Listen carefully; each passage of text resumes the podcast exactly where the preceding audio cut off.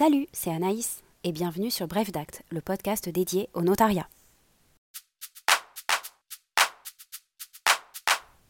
Cette semaine, on se retrouve pour parler droit des successions et plus particulièrement de la possibilité d'accepter une succession quand nous sommes héritiers ou légataires.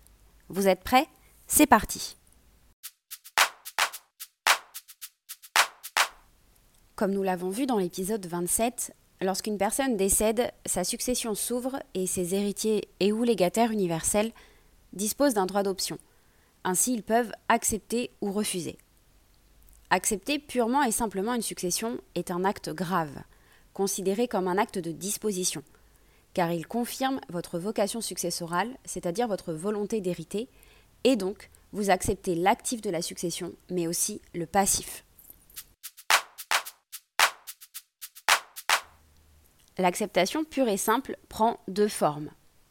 Soit elle est express, c'est-à-dire qu'au terme d'un acte sous signature privée ou authentique, l'héritier va dire qu'il accepte la succession. Soit elle est tacite.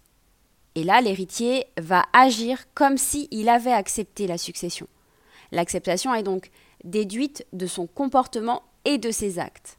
Par exemple, tous les actes de disposition qu'il va effectuer sur un bien, eh bien ça vaut acceptation tacite.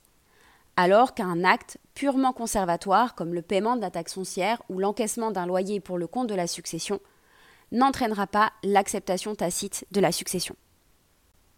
Une remarque importante, accepter un contrat d'assurance vie n'oblige en rien à accepter une succession. Les deux ne sont pas liés.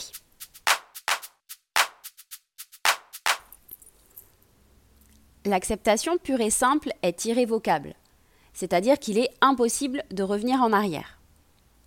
En acceptant la succession purement et simplement, il y a une confusion des patrimoines pour l'héritier. Cela signifie qu'il devra payer les dettes de la succession avec son patrimoine personnel si l'actif successoral est insuffisant. Une précision est tout de même importante. Les créanciers successoraux peuvent demander à être payés sur les biens de la succession avant tout autre créancier, notamment avant les créanciers personnels de l'héritier. Les créanciers personnels de l'héritier, quant à eux, peuvent être payés par priorité sur les biens personnels de l'héritier avant les créanciers successoraux. Il y a donc une sorte de priorité entre les créanciers sur les différents patrimoines engagés.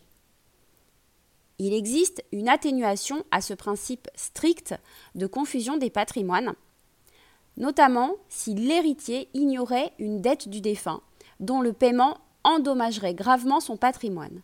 Dans ce cas, il peut saisir le juge pour en être déchargé.